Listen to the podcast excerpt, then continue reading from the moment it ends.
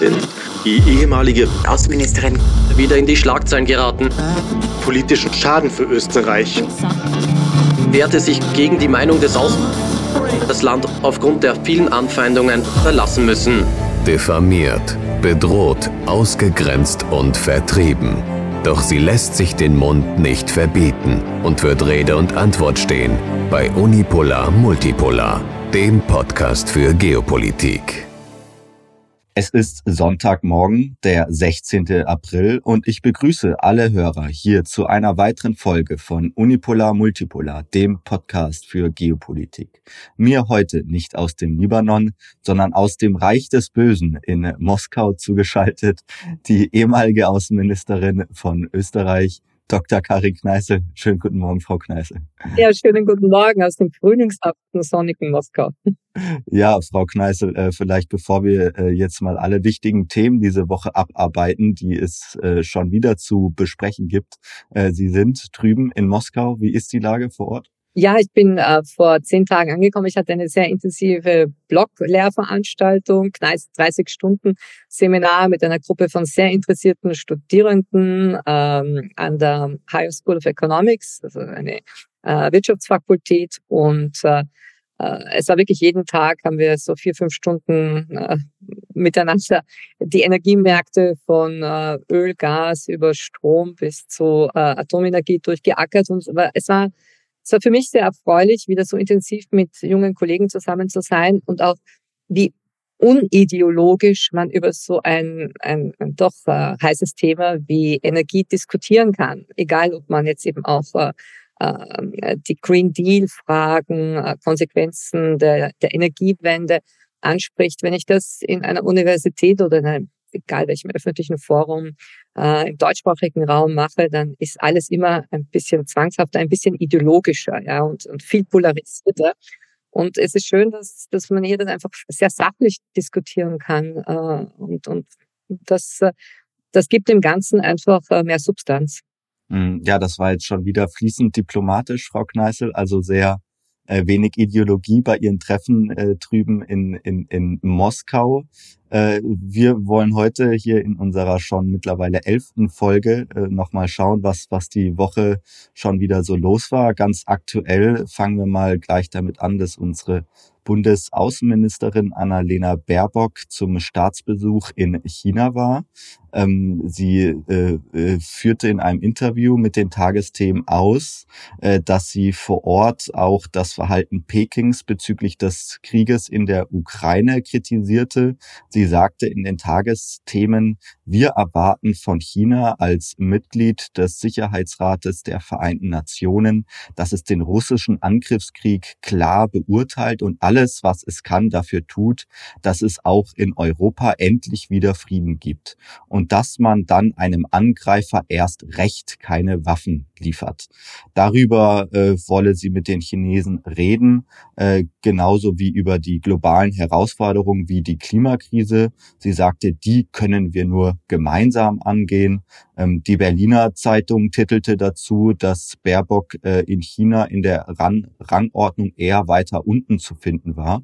Äh, sie schrieben in ihrer Headline weiter, der Besuch von äh, Bundesaußenministerin Annalena Baerbock in China stößt noch nicht auf das allergrößte Interesse im Reich der Mitte und führten dann auf, dass in chinesischen Zeitungen der Besuch von Baerbock auf wenig bis gar kein Interesse gestoßen ist.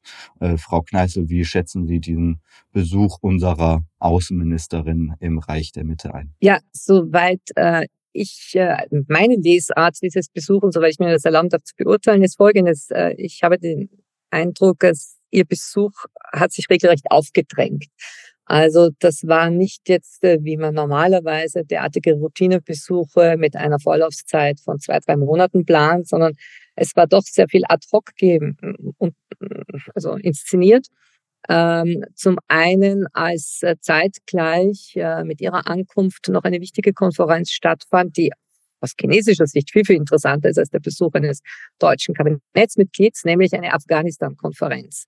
Ähm, seit dem Sturz, äh, also der, oder seit dem äh, sehr, sehr chaotischen Abzug äh, der NATO-Truppen aus Afghanistan im Sommer 2021 äh, ist China zu einer der, der, der wesentlichen Ordnungsmächte auch in dieser Region, sagen wir mal, aufgestiegen.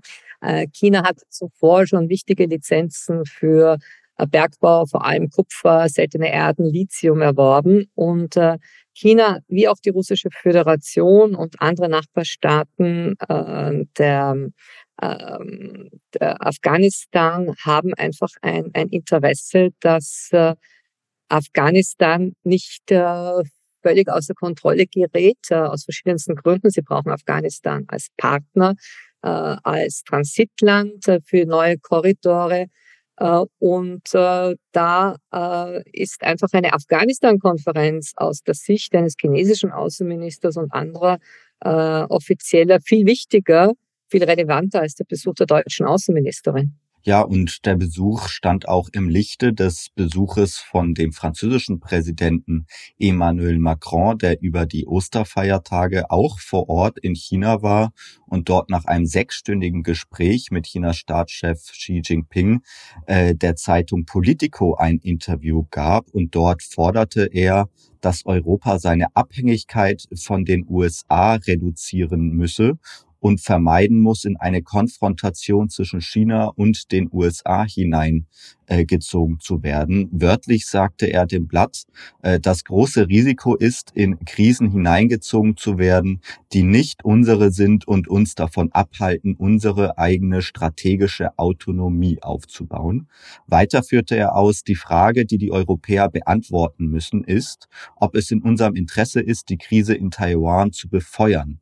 Nein, das Schlimmste wäre, wenn wir Europäer glauben, wir müssten uns von den USA die Stichworte Schritte in dieser Sache vorgeben lassen. Ähm, und weiter sagte er noch zum Abschluss, Europa riskiere zu Vasallen zu werden, zu werden, während wir der dritte Pol sein können, wenn wir ein paar Jahre Zeit haben, ihn aufzubauen.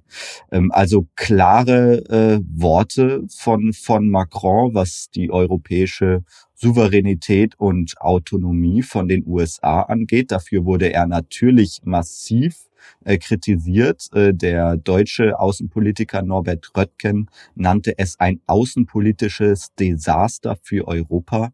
Ähm, wie haben Sie diese Aussagen, dieses ja, Statement, dieses doch klare Statement von Emmanuel Macron verfolgt, Frau Kneise? Ich habe es mit einem Schmunzeln verfolgt, weil äh, man hat fast den Eindruck gehabt, dass Macron fasziniert war von der Gastfreundschaft, die ihm in China gewährt wurde. Präsident äh, Xi Jinping hat sich äh, intensiv um ihn gekümmert während seines Besuches und äh, ein Staatsbesuch unterscheidet sich von einem Arbeitsbesuch ja auch dahingehend, dass man dann auch in die Provinz außerhalb der Hauptstadt fährt, dass man ein paar Nächte verbringt, dass man Kulturprogramm hat und nicht nur politische Gespräche. Äh, und all das wurde Präsident Macron gewährt. Und man muss sich auch vorstellen, wenn man sich in seine Schuhe ganz kurz versetzt, er war weg äh, vom äh, demonstrationsgebeutelten Frankreich. Also er konnte sozusagen Außenpolitik 24 Stunden lang erleben und die schönen Seiten des Amts eines, eines Präsidenten äh, Frankreichs äh, in so bewegten Zeiten. Und ich glaube, das alles hat ihm wahrscheinlich äh, sehr, sehr, sehr gut getan. Und daher auch äh, diese, dieser vielleicht frische Blick, der aus französischer Sicht aber doch auch ein traditioneller Blick ist, nämlich in der Tradition äh, der, äh, von Charles de Gaulle, der gaullistischen Außenpolitik. Jeder französische Staatspräsident, vielleicht mit der Ausnahme von äh, Sarkozy, der transatlantischer war, aber doch alle anderen, egal welcher äh, Ideologie sie angehören, welcher politischen Partei, hat immer wieder auf äh, diese äh, französische Besonderheit der, der eigenständigen, der selbstbestimmten Außenpolitik gepocht die äh, sich in Richtung äh, ehemalige Kolonien, vor allem auf dem afrikanischen Kontinent erstreckt, wo Frankreich immer seine, seine äh, sagen wir mal, auch noch äh, postkolonialen äh, äh, Prioritäten hat. Aber äh, ein de Gaulle hat auch äh, in den 60er Jahren äh, klar darauf verwiesen, man solle nicht in einem transatlantischen Abhängigkeitsverhältnis aufgehen, man solle doch mit Deutschland und Russland zusammenarbeiten. Äh, und äh, damit hat äh, Macron jetzt nichts Neues erfunden, hat ja auch in der Vergangenheit immer wieder seine besonderen Beziehungen und seine besonderen Kontakte äh, in Telefonaten äh, betont. Nur wenn ich sage, ich habe es mit einem Schmunzeln wahrgenommen, äh, ich nehme es ihm nicht ganz ab, äh, weil erinnern wir uns, es war derselbe Macron, der, glaube ich, im Dezember 2019 damals in einem Interview mit äh, The Economist gesagt hat, die NATO ist hirntot. Sie befindet sich in einem Koma. Äh, das wurde damals äh, großartig diskutiert, aber letztendlich ist er dann doch mit allen NATO-Operationen eins zu eins mitgegangen. Also ich glaube, da gab, gab, es dann keine Proteste oder keinen eigenständigen Kurs äh, Frankreichs. Und auch seine diplomatischen Versuche, vermeintlichen Versuche, äh, in äh, Kontakten mit äh, seinem Amtskollegen Putin sind letztendlich darin gemündet, dass er diese Telefonate filmen ließ und für den Präsidentschaftswahlkampf für eine TV-Doku seiner ganz persönlichen äh, Chlor verwendete. Und das finde ich war einfach höchst unkorrekt. Äh, und äh, ich glaube doch, dass das auch äh, chinesischen Beobachtern nicht entgangen ist. Also ich, ich hm, sehe es fast ein bisschen perfide, äh, weil äh, wenn es von chinesischer Seite klug gespielt wird mit der Betonung auf Spielen und jetzt nicht einer, einer, einer, einer wirklichen diplomatischen äh, Vorbereitung, dann hat man jetzt äh, mehr Klüfte in Europa, die, die offensichtlicher sind. Äh, äh, das hat sich auch gezeigt, dass es eine große Unstimmigkeit zwischen Kommissionspräsidentin von der Leyen und Staatspräsident Macron gab in dieser, in diesem Tandembesuch, der zumindest für einen Tag ein Tandem war. Die anderen beiden Tage hatte dann Macron wieder seinen ganz französischen Staatsbesuch. Äh, und damit war für alle Welt sichtbar, ähm, dass äh, das ist nicht das eine Europa und Frankreich repräsentiert nicht Europa, wie, wie es gerne die französische Außenpolitik immer wieder darstellt, sondern äh, da gibt es die französischen Interessen, die reichen auch dahin, dass man französisches Waffenmaterial verkauft. Und da gibt es die äh, eine, eine, eine Politik äh, einer Kommission, äh, die China belehren möchte. Und äh, das ist wiederum das Modell, das auch Deutschland umsetzt. Ja, und es ist ja zu sehen, dass dieses Modell, das deutsche Modell in China scheinbar wesentlich schlechter ankommt als das äh, französische Modell.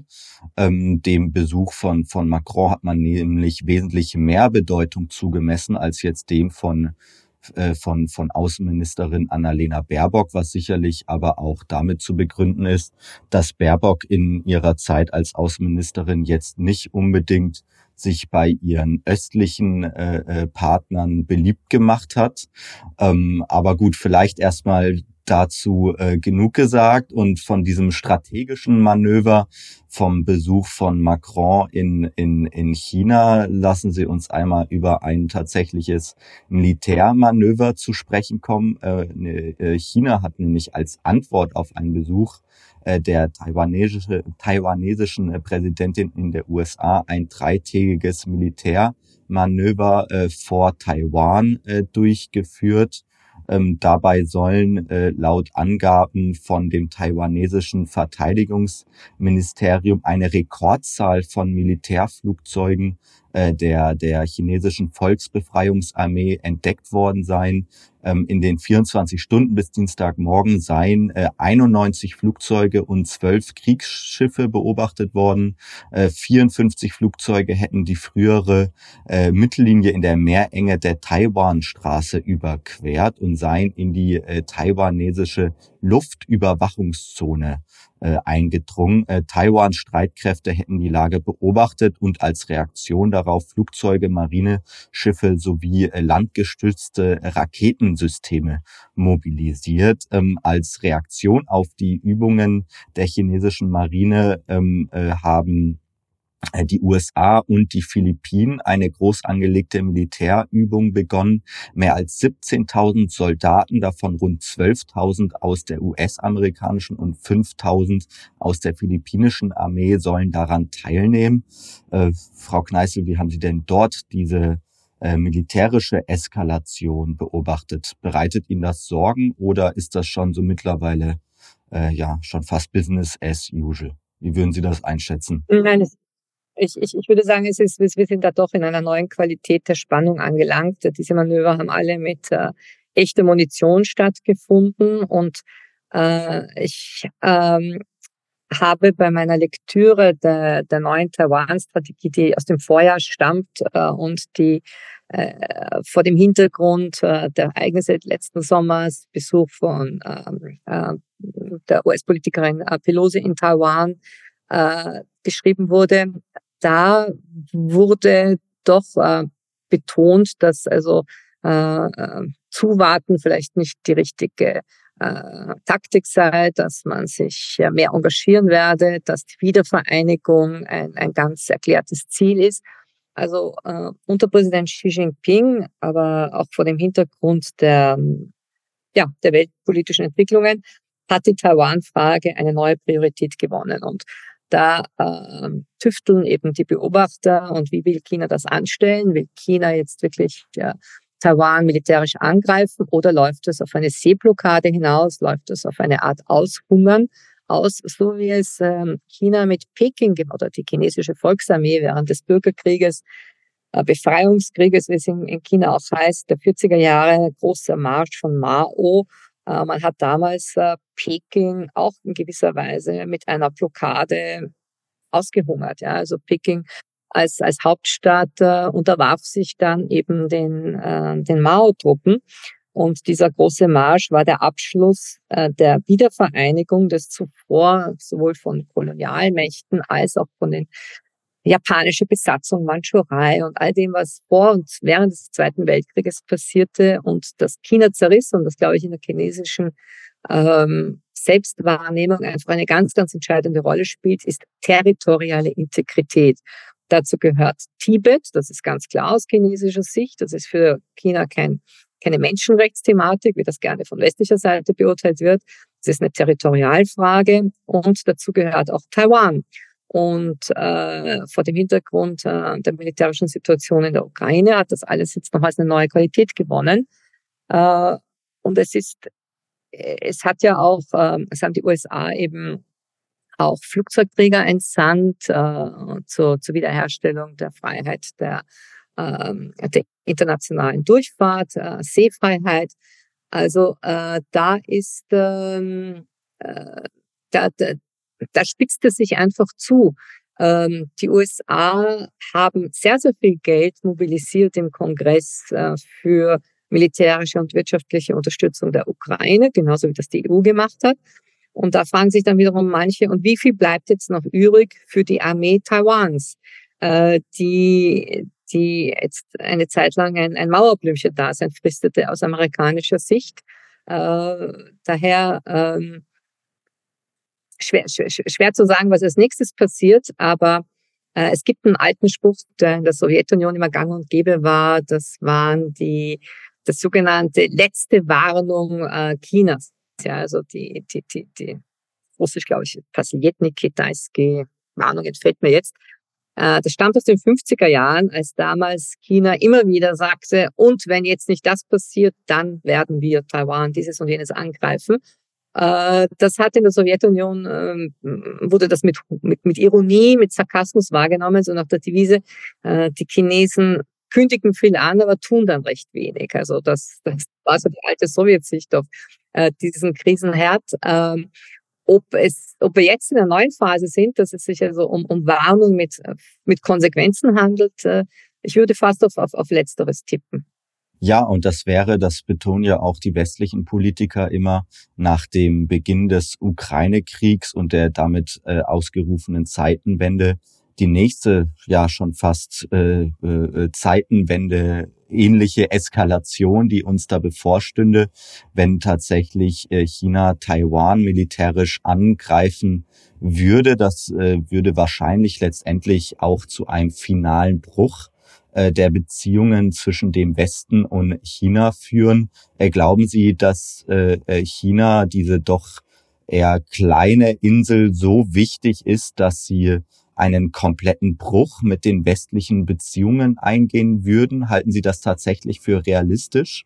Weil letztendlich muss, muss die chinesische Führung ja abwägen zwischen ihren eigenen Regionalinteressen in Taiwan und den wirklich wichtigen wirtschaftlichen Beziehungen äh, und diplomatischen Beziehungen zum Westen? Also glauben Sie, dass Sie sich tatsächlich eher äh, für die regionalen Beziehungen entscheiden könnten, dass das so eine hohe Priorität hat? Oder wird man eher sagen, die, West, die Beziehungen zum Westen, die wollen wir nicht kappen? da haben wir große Angst vor, weil wir sehen ja am Beispiel Russlands und so weiter und so fort.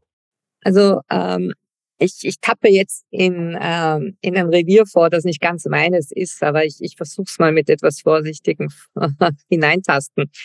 Ähm, China, wie wir wissen, heißt, äh, nennt sich selbst auch in der chinesischen Hochsprache Reich der Mitte und hat jahrhundertelang ein, äh, eine Politik der, der selbst äh, auferlegten Isolation, Abgeschiedenheit geübt, dass wenn man äh, alte diplomatische Korrespondenzen des 18. und 19. Jahrhunderts nachliest, äh, da ist dann oftmals, wenn Gesandte nach Peking kamen, äh, um äh, dieses oder jenes zu fordern, dann hat der chinesische Kaiserhof das eher abgetan, wirtschaftliche Beziehungen, wozu brauchen wir das? das? Wir haben das ohnehin alles. Ja, also es war sozusagen immer dieses, äh, dies, dies, diese gewisse Autarkie, die von China auch gepflegt wurde. Und äh, aus chinesischer Sicht gehen in diesen Monaten, in dieser Epoche anormale Epochen zu Ende, dass nämlich äh, nach 250 Jahren Kolonis, Kolonialisierung westlicher Hegemonie äh, nun doch wieder der Osten äh, am aufsteigenden Ast ist. Und äh, China hat, glaube ich, einen äh, nicht mehr diesen Blick der Bewunderung und Wertschätzung auf äh, westliche Technologie, westlichen Lebensstil. Ich habe das 2008, als ich unterrichtete, äh, mal zwei Monate in Peking noch so wahrgenommen. Als ich dann 2018 wieder in Peking äh, war, war doch schon zu spüren, dass ein, ein viel größeres Selbstbewusstsein, manche nennen das auch den neuen Nationalismus und, und, und einen antiwestlichen Kurs, äh, der nicht unbedingt mit Xi Jinping als, als Präsidenten zusammenhängt, sondern er betreibt das auch. Aber ich glaube, das ist an sich eine, ein, eine grundsätzlich weiter verbreitete äh, Haltung, äh, die, die man in Publikationen wahrnimmt, die man in, in, Debatten aus, aus Aussagen auch der, der wesentlichen Offiziellen spüren kann. Äh, China ist da sehr selbstbewusst und ich glaube, dort wird man sehr klar wissen, was ist nun wichtiger. Und es ist letztendlich äh, die deutsche Automobilindustrie, die einen Absatzmarkt in China verliert und nicht China, das einen Absatzmarkt mit Europa verliert. Also die äh, in China hat man seit 2009 ähm, einen Kurswechsel durchgeführt, was den Ankauf von US-Staatsanleihen anbelangt. Äh, man beobachtet jetzt sehr genau den äh, europäischen Bankensektor. Äh, man war nicht erbaut über die britische Entscheidung für Brexit, weil man doch diesen breiten Markt auch, auch zu schätzen wusste. Aber andererseits, glaube ich, ist aus chinesischer Sicht schon noch klar, dass Europa immer mehr zu einem Museum wird. Und dieses Museum wird man vielleicht mehr touristisch besuchen, denn als Investor. Ja, das heißt, äh, wir sehen ja auch, äh, dass die Prioritäten jetzt beim Besuch von Baerbock, Sie hatten das jetzt ja auch nochmal ausgeführt, eher auf dem Treffen äh, in Afghanistan oder die Afghanistan-Konferenz liegen und weniger der Fokus darauf ist, dass die deutsche Außenministerin zugegen ist, was ja auch nur ein weiteres Zeichen dafür ist. Wir erinnern uns ja auch an die engen Beziehungen zu den BRICS-Staaten, die aktuelle äh, Friedensvermittlung äh, zwischen Saudi-Arabien und Iran. Also wenn man das geopolitisch verfolgt hat, jetzt äh, spätestens seit äh, Beginn des Ukraine-Krieges, sieht man eben, dass das äh, eine stringente äh, äh, ja schon fast äh, rote Linie der chinesischen Außenpolitik ist, dass man sich eher seinen östlichen Partnern öffnet äh, und weniger den den westlichen. Ähm, aber das bleibt weiterhin spannend, Frau Kneißl, auch äh, in den nächsten Podcast-Folgen wird sicherlich äh, China, Taiwan und alles, was da drüben passiert, uns weiterhin beschäftigen. Ähm, ja, aber jetzt lassen Sie uns noch mal einen Blick äh, rüber in äh, ja die Ukraine oder besser gesagt nach Washington werfen. Dort sind nämlich interne geheime Dokumente geleakt worden, die Details zur äh, äh groß angekündigten ukrainischen äh, Frühjahrsoffensive offenbaren. Ähm, zudem äh, darüber hinaus gaben die Papiere Aufschluss darüber, wie die US-Geheimdienste ihre Informationen sammeln und auf welche Quellen sie sich dabei stützen. Ähm, US-Geheimdienstler sprechen daher von von einem Albtraum, was den Leak und dessen Brisanz angeht.